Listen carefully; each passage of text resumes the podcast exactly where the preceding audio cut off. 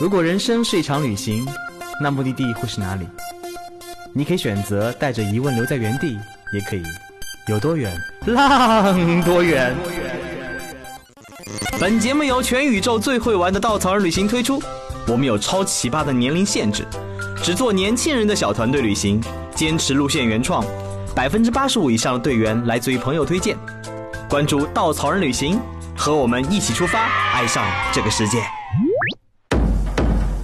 欢迎收听最新的一期《有多远浪多远》。作为新年的第一期节目，道哥要跟大家来点劲爆的事儿。咱们这次聊的目的地呢，非常的狂野、极致、冒险、酷炫。这里保留着地球出生的样子，这里是人类祖母 Lucy 的发现地，这里的火山熔岩湖日夜不息地翻涌着，这里的五十多个原始部落传承着几千年的生活方式，这里还是咖啡的发源地，这里就是埃塞俄比亚。大家如果有关注道哥微博呢，其实应该记得去年圣诞的时候，稻草人发布了一条埃塞俄比亚的路线。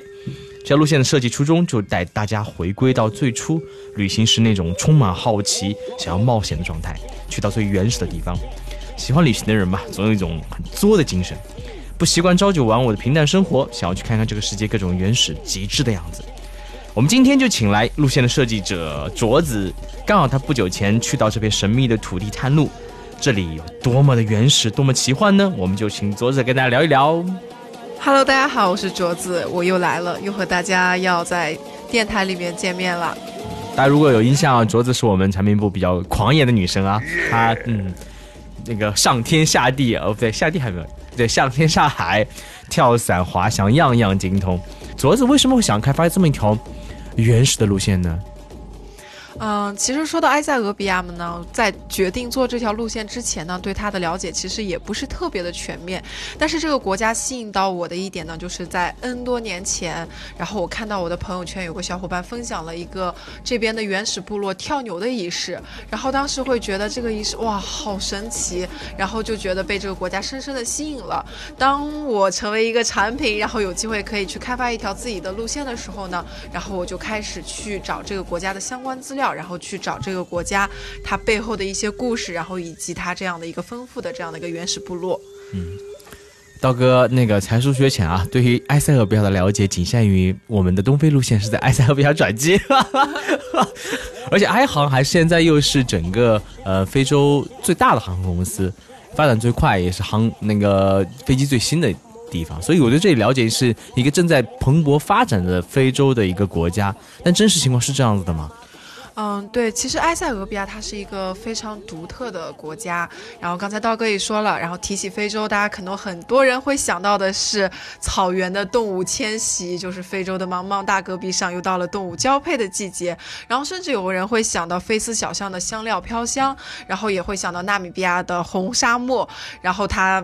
夕阳之下那种荒凉的感觉。但是埃塞俄比亚呢，它不同，这些呢你都看不到。你可以看到一个城市蓬勃发展的样子。但你也可以看到这里非常独特的，刚才我说到的原始部落，然后多样的当地的这种的民族，然后以及呢地球非常非常原始的样子，熔岩湖的火山口，以及在阿尔法地区千年的这样的一个驼队，所以是非常非常吸引人的一个地方。嗯，但是我记忆当中啊，后来我那个查了查资料，我记得埃塞俄比亚应该是整个非洲没有。被殖民过的国家，应该唯一的一个吧？对，有的地方说它是唯一一个没有被殖民的国家，但是有的地方也会说它是有是非洲唯二的没有被殖民过的国家，因为还有另外一个小的地方啊，不好意思，我也没有记住。然后，但是呢，埃塞俄比亚它的确是一个，呃，当时在二战期间，呃，完完全是打赢了这样欧洲列强的这样的一个国家。对，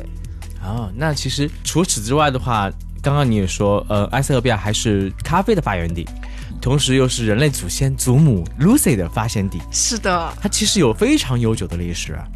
对，它真的是有特别悠久的历史。埃塞俄比亚这个地方呢，其实我们在就是有读过圣经的小伙伴也知道，在圣经里面呢，它也有多次出现这个地方的名字。然后祖母 Lucy 呢，甚至就是我们一句三百二十万年前的这样的一句诗海，就是可以是说追溯到最早的人类的起源，因为它是第一具被发现是直立行走的人类，且它的脑容量已经跟现代的人类就是相差的不是特别的大，并非我们说呃挖掘出来的那些人猿类啊，或者是智人类的那种吃海。对，哎，那还有一点很吸引我的就是，他信奉的是基督教，而且在圣经中多次被提到。所以宗教是怎么样从中东地区传到非洲去的呢？而且到现在依然是非常原始的一个宗教崇拜的感觉，就是它不像那个我们印象当中有那种非常高的那种教堂啊或者怎么样子，但是他是还蛮虔诚的基督教徒。对，埃塞俄比亚是一个非常虔诚的这样的一个基督教国家，因为我们去到的区域呢，大部分是它的一个基督教的区域，但是其实这片土地上呢，他们大概有百分之，呃，五将近百分之五十的基督教徒，还有剩下百分之三十的伊斯兰教徒。这片土地上呢，它就是各分一片区域，但是我们的行程中呢，大多数看到的是一个基督教的区域，可以看到他们对基督教非常虔诚的这样的一个信仰。他们的基督教呢，是从那个埃及那边传入的。然后，所以呢，他们又叫做自己的就是一个东正教的一个分支。我们可以看到很多的教堂和我们理解中的呃天主教，甚至是俄罗斯格鲁吉亚那边的东正教教堂，又有那么一点点不一样。这个国家非常神奇的一点就是，呃，他们也受到阿拉伯文化的影响，甚至他们问候的方式就是 salam，嗯，没有没有后面的半句 salam。就是他不是像那个伊斯兰教的那种 salam m a n i k 那种认问候，但是他们的你好，不管是基督教徒还是伊斯兰教徒，都会直接说 salam，就是听来很像是那个伊斯兰教的这种问候的方式，但是却是他们的一个打招呼的这样的一个语言。然后他们的基督教的最棒的那个虔诚的那个体现的方式，就是在他们的拉里贝拉。在我过去之前呢，只是感觉到好像是一个被这样的一张图片给吸引，一个十字教堂，但是真的到当地之后呢，发现它是一个完全连成一片的一个教堂群，在这里有十一座这样大大小小的教堂，然后全是在他们十二世纪、十三世纪时期的时候徒手然后向下挖出的这一个这十一座教堂，所以在这里呢，我觉得是一个很好的，能够有一个直观的感受，看到他们这样虔诚信仰的一个地方。不过这很有趣，像在欧洲都是教堂越建越高，他们是越挖越深。嗯，对，是的，他们的教堂是，嗯，所有的教堂看上去都是独立的，但是他们每一座教堂之间都是有地道通连通的，所以他们的教堂基本上是在一片整个的岩石上面横向发展的，就是和欧洲那边的教堂真的是非常的不一样。瞬间吊起了道哥的好奇心啊！这片土地上又有最原始的那个咖啡诞生，又是呃很原始的非洲部落，还能看到火山。呃，火山湖留下的痕迹，包括虔诚的宗教信仰，所以这片土地上有很多很多元素可以挖掘。所以在路线当中，是不是都呈都有呈现？当然了，我们的首发团基本上之前我们说到的这三个点呢，我们都会去看到，就真的是一个非常非常原始的埃塞俄比亚。它的原始呢是生活的原始，可以看到原始人的生活的一个这样的一个现状，然后以及地球原始的印记，以及刚才说到的拉里贝拉，是他们非常用原始的方式展现他们这样的一个虔诚的信仰。嗯，我们可以不用剧透了，反正刀哥要去首发，哈哈，而且首发两天就已经抢光名额，我们没有。在名额了，所以哈，小伙伴们等看到哥微博，让你眼馋眼馋。我就是这么贱，怎么样？那我不聊那个路线了，我们聊聊探路过程当中发生有意思的事儿吧。嗯，其实探路过程中，我觉得到的第一天呢，就让我觉得这个国家给我一种非常不一样的感觉。为什么呢？就是第一天有一个来接我的向导小哥哥，他是二十一岁。为什么要强调这个年龄呢？因为在现埃塞俄比亚呢，他们是使用他们传统的历法的。嗯，然后他告诉我他是二十一岁，然后他又告诉我欢迎你回到二零一二年，因为在我探路的时候呢，还是他们埃塞俄比亚历的二零一二年啊。然后我就倒推了一下，哎，二零一二年我正好也是二十一岁，然后我很开心的跟那个小哥哥说，哎，我跟你同龄哦，只不过是在埃塞俄比亚这样的一个时间，就是真的感觉到，当我踏上这个土地的一。瞬间能够感觉到一个时光的倒流，然后全程中用二十一岁的镯子探路 走完了全程。这样直接暴露自己年龄好吗？但是我年轻啊。啊，探路过程当中让你记忆最深刻的点是哪里啊？嗯，记忆最深刻的当然是火山的部分喽，因为它真的是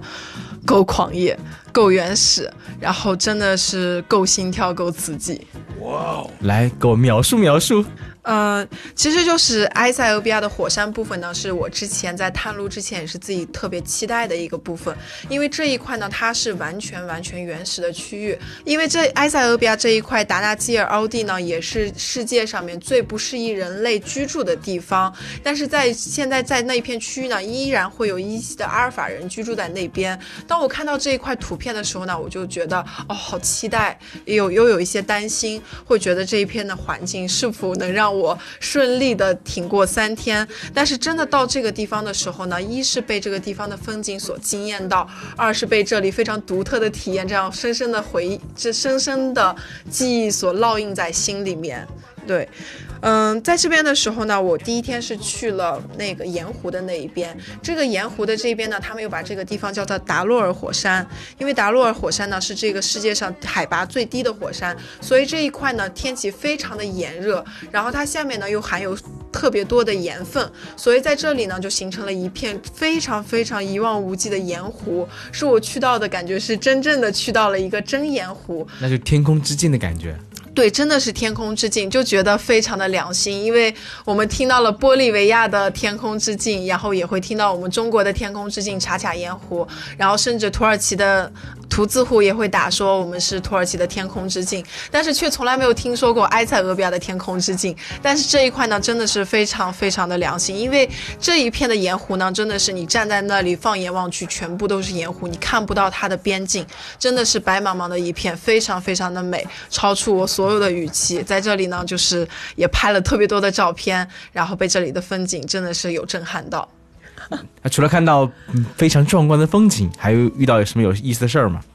嗯，在盐湖这一块呢，其实它除了风景之外呢，它有一个非常非常独特的一个盐湖池，它是非常小的一块池水。然后这一块呢，它跟我们的约旦的死海是一样的，因为它海拔是在那个呃海平面地平面之下一百二十米，所以这一块的水呢盐分是超级高的。然后当我进到那个水池里的时候，因为我没有去过约旦的死海，我没有。之前没有预期那个水的浮力会大到什么样的程度。当我自己把腿放进去的时候，发现我根本把腿放不下去。然后那个池池子里面的水直接就把我给抬平了。然后我当时人就整个漂浮在那个水面上，然后感觉是非常非常独特的。唯一遗憾的事情就是我为什么没有带一张没有带一份 报纸？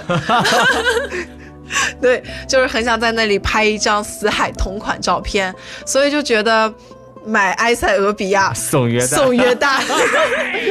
嗯，所以呢，当体验完温泉的感觉呢，就是呃，我记得我当天发了一个朋友圈，然后是什么样的感觉呢？我觉得我就是一个南京名菜盐水鸭的感觉。对，为什么说是 为什么说是盐水鸭呢？就是因为那个水，那个温泉的水里面的盐分非常非常的高。当我从那个水池里面上来的时候，我没有地方可以洗澡，然后向导呢给我给了一瓶矿泉水，一升的矿泉水，我用一瓶矿泉水洗完了整个澡。但是当时洗完之后呢，还是会觉得身上会有一些盐渍。但是当时呢，气温又特别的高，很快，然后身上的水分就蒸发了，只留下那些盐渍在身上，然后。穿上衣服呢，又觉得身上还有一种黏黏的感觉，就觉得残留的盐分呢一直在把我，就是感觉我们像做菜前先把自己腌一下，对对，就把我高盐 高盐浸泡，然后。然后再高温，然后再蒸一下。然后当天晚上的时候，我们就住在那边的一个营地。然后那边的营地呢，因为当地的气温特别的高，然后所以呢也没有任何的遮盖，就是一个床板，然后上面是会有向导带给你的床垫。然后你躺在那边，然后就是躺在风中，然后看着星星，真的是非常的惬意。但是那个风吹在身上，我就愈发觉得自己像一只盐水鸭，因为已经进入到了最后的一个风干的步骤。风干，对。就是进入到了一个最后的风干的步骤，然后第二天早上我起来的时候，我觉得自己应该无比的香甜，应该无比的可可口。哎，那这样子，因为这条线呢，我们内部开玩笑啊，是一条又虐又苦又累但又贵的路线。贵呢，没办法，就是很贵。然后虐呢，就是说，我们听说过程当中爬火山是没有住的地方，只能睡在火山旁边的一个什么床板床板上，就是在这种环境下体验这种极度原始的感觉。对，是真的非常的辛苦。其实，在第一天我在盐湖住的时候，觉得还是可以的，还是不错的。因为那个环境呢，是我以前从来没有经历过的。当我看到我的床板的时候呢，心中。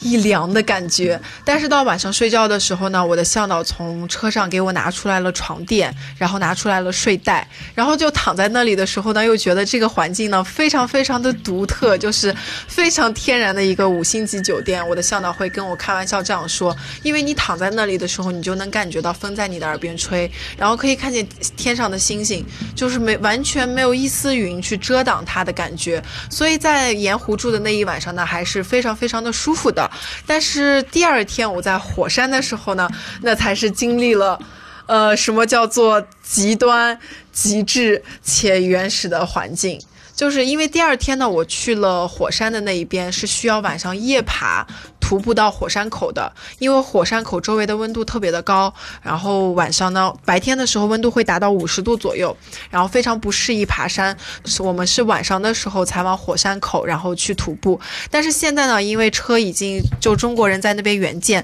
路已经修到了火山口下面，所以呢，我们只有晚上夜途两个小时不到的时间，然后就可以到达火山口。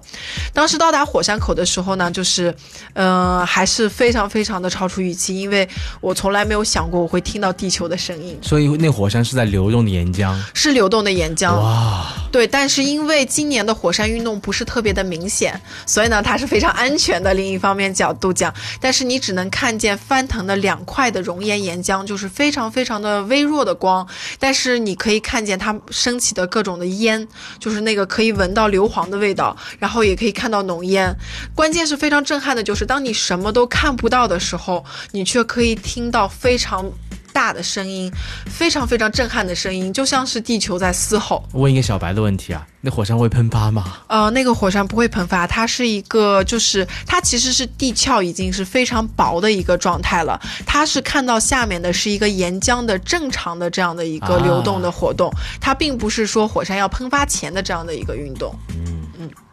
主要是最近的火山喷发有点多，不要怕，不要怕。但是其实我们是全部是顺着很多年前火山喷发之后的印记这样子走上去的，所以真的就是看一个地球非常非常原始的这样的一个状况，它没有经过任何人工的雕琢，也没有修步栈道。然后，甚至是你会非常钦佩于当地的向导怎么找到这样的一条路，然后如何走到火山口，如何安全的带大家走到火山口，就真的觉得，嗯，非常的佩服他们。因为你在晚上的时候，除了一根手电筒，然后你并看不到我们走的路和其他的路有什么区别。但是当你到火山口的时候，你就觉得，哇，有种就是到了一个要通往另外一个世界的这样的一个窗口的这样一个地方。哇，听上去真的好酷炫！那。我想埃塞俄比亚除了呃我们刚刚说的那个石头教堂啊，包括火山呢，最吸引人的应该就是原始部落了。因为我们经常在非洲听说过的、看到的照片，那种嗯可能不穿衣服的啊，可能那个嘴嘴巴上挂着一个唇、挂着一个盘子的那种啊，带着各种大大吊坠的啊，可能都发生在埃塞俄比亚，都是生活在埃塞俄比亚。嗯，对，是的，因为埃塞俄比亚这个地方呢，它其实是在整个非洲有丰富的这样的一个部落的这样的一个文化的，所以去到这边呢，真的是，嗯，辣眼睛，实在找不出一个合适的词来形容这个部落。但是这个辣眼睛呢，其实是因为，呃，刚开始的时候你会很很觉得特别有冲击感。当你看到原始部落的时候，因为你觉得很难想象，我二十一世纪我生活在城市，我生活在这样的一个文明的生活中，然后真的看到原始部落，他们是那么的原始，就是你会感觉到我不是去到了原始部落的村落，而是我好像乘着时光机去穿越了这个时光，然后去回到了原始的时间，然后看到了原始人是如何生活的。就从公元二零一二年倒退到公元前二零一二年，真的是非常的神奇。系，就是现在他们很多部落呢，甚至还是保留着特别原始的生活方式。嗯，哎，那纯盘族为什么会带纯盘呢？就是在村里放那么大一个盘子啊。纯盘族带纯盘呢，其实是非常非常独特的这样的一个原因了。因为纯盘族呢，也是当地埃塞俄比亚原始部落中最有代表性的这样的一个部落，因为它的非它的独特性。呃，我们可能会在网上看到它的那个嘴巴被那个纯盘。分很大，分的很大。呃，有的人可能觉得有点恐怖，甚至不觉得它美。但是纯盘族呢，他们现在是以纯盘为美。但是其实这背后呢，是他们非常非常嗯坚贞的这样的一个呃一个。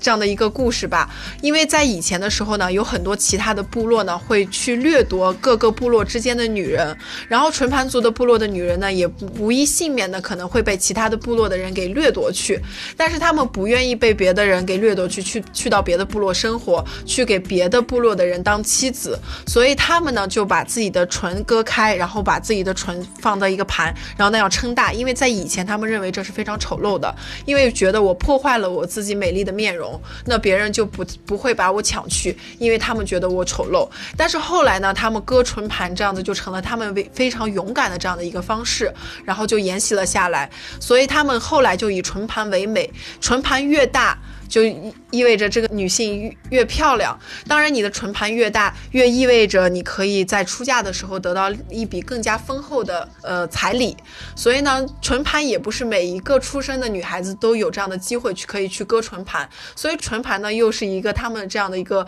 显赫家族的这样的一个象征，就是富贵人家的女儿呢才会有机会能够去割唇盘。但是当然，对于原始部落的富贵呢，可能就是多了十头牛，多了十头。羊这样的一个富贵，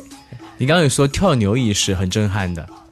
对，跳牛仪式是。最初吸引我去到埃塞俄比亚这样的一个契机吧，就是看到这样的一个视频。跳牛仪式呢是另外一个部落的仪式，是叫哈莫族。哈莫族的女人呢长得非常的漂亮，也是非常有辨识度的。就是在网上可以看到照片，她们的头发呢里面是用用红泥，然后去梳她们的那个小辫子。然后跳牛仪式是他们这个部落的男子的一个成年仪式，就是这个部落的成年仪式非常神奇了。他们的成年不以年龄来。计，可能你十岁可以去参加跳牛仪式，你是一个成年人了。但是你可能因为家里面的各种原因，你在四十岁的时候才能参加跳牛仪式，所以你四十岁才能是一个成年的男人。你在四十岁之前是不可以娶妻生子的，然后甚至你不可以参加部落的一些重要的会议，因为你就是一个小孩子。那跳牛仪式是怎样的呢？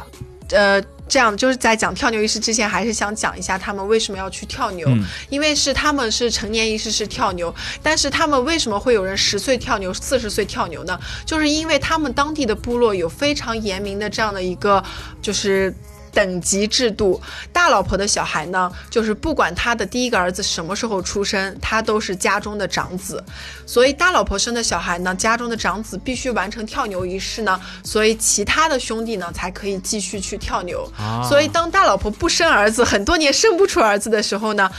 呃，二老婆的小孩呢，也必须得默默的等他的这个大兄弟出生，然后等他完成跳牛仪式之后呢，他才可以去做一个成年的男人。然后这次我参加的跳牛仪式呢，就是一个年龄比较大的一个男子，他大概有快四十岁了，然后去参加跳牛仪式，因为他跳牛呢，就是意味着他要单独出去要结婚。去组建新的家庭，所以他们在结婚的前一个月，想要去结婚的时候，就要去完成这样一个跳牛仪式。跳牛仪式呢，是会由他们的父母给他们这样办这样的一场跳牛仪式，会请到他们母亲的那一家那边的亲戚姐妹，然后请到父亲那边的所有的家庭成员来去参加他的跳牛仪式。在跳牛仪式当天呢，会有很多一系列的活动。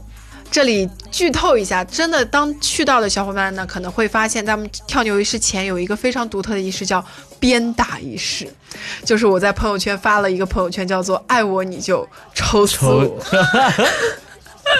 感觉开了五十度灰。对，就是为什么当地的女孩子会被抽打呢？其实当天参加她仪式的呢，全部都是这个要参加跳牛仪式的这位男子的姐妹。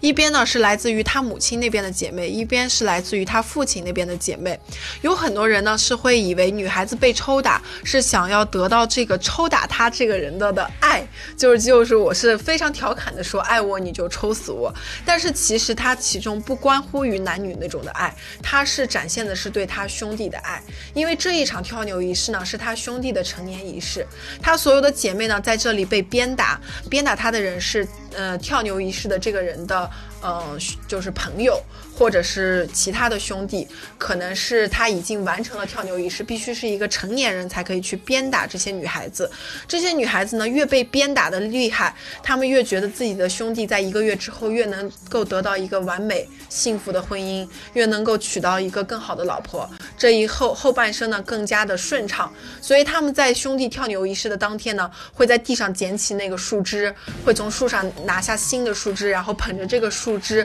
给到鞭打的人。请求鞭打他，当时真的是非常的血腥和暴力了，就是，嗯，看有打出血血迹会，就是我看视频的时候就觉得啊还好，但是当我在现场的时候，那个听到那个鞭打的声音，啪一声，然后就看到一个女孩子的背后就那个皮就裂开了，哦，有有点血腥，但是真的是那个裂开皮的那个女孩子，她当时还在地上就是那样跳着，然后请求他鞭打她，然后。在他被鞭打之后呢，又有其他的女孩子，也就是这个跳牛仪式，呃，男子的其他的姐妹，然后过来请求继续鞭打那些被打开皮开肉绽的女孩子。我以为他们会停下来，或者是因为疼会缓一下，但是他们会去寻找新的鞭子，然后会去不断的想要让那个人去鞭打他，就是完全就是，嗯，非常深沉的对他兄弟的这种的爱，就是希望他能够得到。呃，美满幸福的婚姻，这样的一个美好的祝福。我们说完了那个被鞭打的女生啊，那男生跳牛是一个什么样的什么样的情场景跟情形呢？嗯，男生跳牛，当时我记得那个跳牛的男子呢，特别的沉默。在我开始跟向导去询问的时候呢，我觉得我们就进入了一个呃文化的这样的一个偏差的这样交流中。我就问他为什么今天跳牛的这个男子他特别沉默呢？然后我的向导就告诉我说，这是他的仪式呀，他当然要沉默呀。然后我就会用中国人的惯性思维觉得，哎，这是他的仪式呀，他为什么那么沉默呢？在我们中国不都要照顾要来的朋友吗？然后你就是最活跃的那个人。然后我就跟向导大概。就是非常偏差的聊了五分钟，就是在他们的埃塞俄比亚的文化里面，不管是城市还是部落，这是你的婚礼，这是你的庆典，你都是最沉默的那个人，因为你是一个参与者，你是最核心的这个人，你要非常集中精力的去观察周围所有的一切，你要集中精力在这个仪式上面。所以当时我去到那边的时候呢，过了很久，我都不知道哪一个人才是主角，才是跳牛的那个人。所以那天他是一个非常非常沉默的状态。等到仪式开始的时候呢，他就画开始画脸上的彩绘。然后当人把那个牛全部赶在一起的时候，他就去选择他要跳的那几只牛。当时他在选择哪几只牛的时候呢，他就把他的衣服脱掉了。我记得我站的离那个男那离那个呃跳牛仪式的那个男子特别的近，然后当时我就感觉到了一丝的慌乱。然后，因为我不知道我把眼睛该放在哪里。他是全裸跳的吗？他是全裸的。哇哦！他们跳牛仪式一定要是要全裸的，因为，呃，他们认为是一种新生，就意味着你从一个孩童到一个成年人的这样的一个转变。他们在跳牛仪式的时候呢，先是选择你要跳的那几只牛，然后他们会用那个麦圈，会用草圈在身上编一个十字，然后这样十字在你跳牛仪式结束之后呢，已经成年的男子会在第一时间冲上。去把那个草圈给你咬断，意味着你过去的厄运，过去小孩子个所有的一些，呃不开心呀，或者是过去的这一个生命阶段所有的事情的一个完结，进入到你的下一个阶段，进入到你的一个成年的状态。所以当他挑好牛的时候呢，他的朋友们就会帮忙把那个牛排成一排。大概是四只牛到五只牛左右的样子，他会在那个牛背上面呢反复跳三到四趟，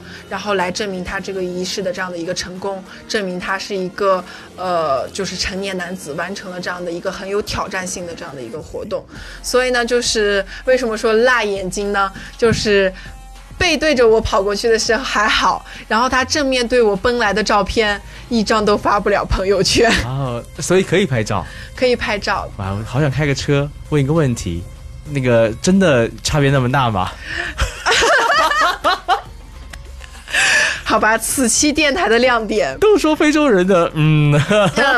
镯子鉴定非洲人的 size 是让我失望的非洲 size 啊，那可能那个天比较冷，它比较缩了。不是，是天气比较热，可能是因为他们部落营养不良吧，然后所以呢就显得呃过于正常。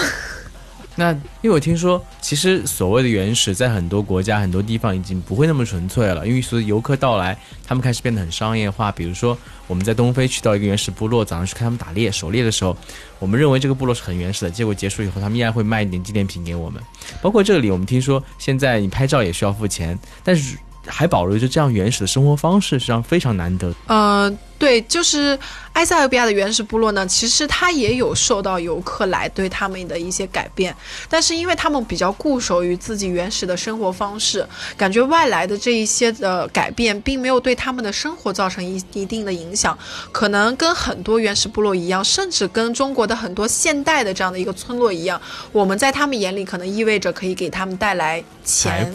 可以带来财富，可以甚至给他们带来 T 恤，给他们带来香皂。可以满足他们从自己的部落中获取不到的这些东西，所以当你去到部落拍照的时候呢，会有小孩子追着你说：“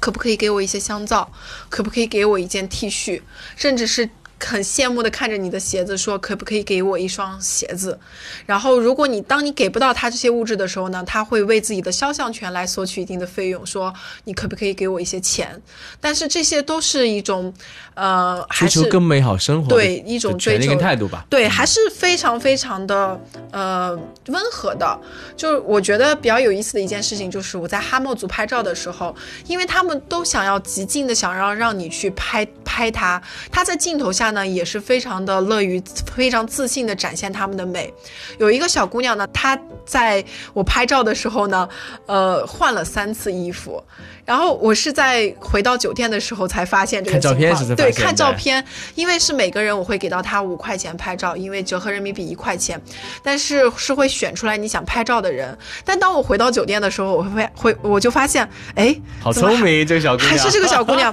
哎。怎么还是这个小姑娘？她就换了身上的一些配饰，然后去到不同的地方摆出来非常吸引我的动作，然后我就拍了她很多次。然后当时晚上就是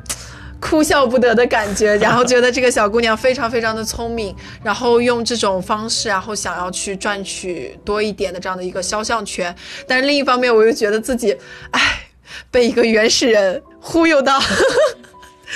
拍了三张照片，就觉得还是又有意思，然后又觉得也挺能够理解他们的这样的一个状况。就是他们一方面在接受可能物质的馈赠，或者说他们想追求更好的物质生活，一方面对自己生活方式又保留着很很固执的坚持。也不叫固执，就是很坚坚持他本身曾经的生活方式。对他们非常坚持自己生活方式，就是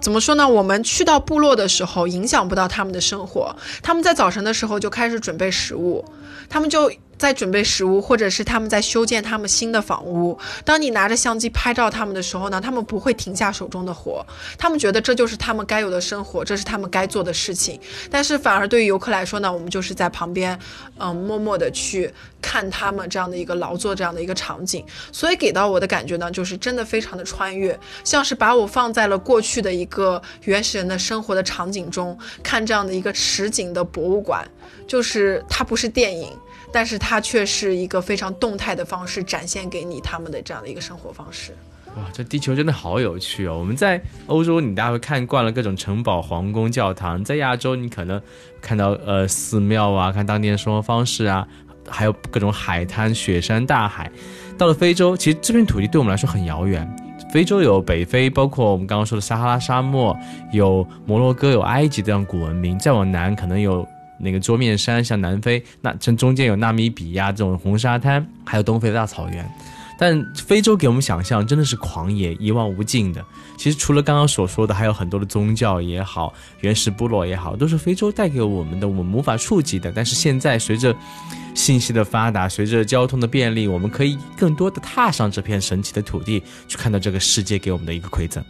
嗯，我相信很多人有很多不同旅行方式。有些人喜欢，比如说道哥，道哥现在看到各种公众号推送的好酒店，哇，眼睛就会亮起来。哇，这个城堡做起来不错，这个五星酒店看上不错。虽然住的比较少，住不起嘛，但是我不知道为什么，一听到埃塞俄比亚这种原始、这种狂野、这种可能很虐、很苦、很累，甚至花很多钱的地方，依然会心中泛起涟漪。我住，我相信住得了青旅，睡得了城堡，吃得了苦，享得了福，才是旅行者最好的状态。因为你能有不同的状态去看这个世界不同的样子，这才是我们愿意敞开心扉去感受世界最好的方式。我们也希望这条原始狂野的埃塞俄比亚的行程能带给你这样的体验，能带给你这种用着狂野的心灵去放开自己狂野的状态，去看待这个狂野世界那种最原始的样子。好了，再次感谢卓子做客，我们下期节目再见。好的，下期再见。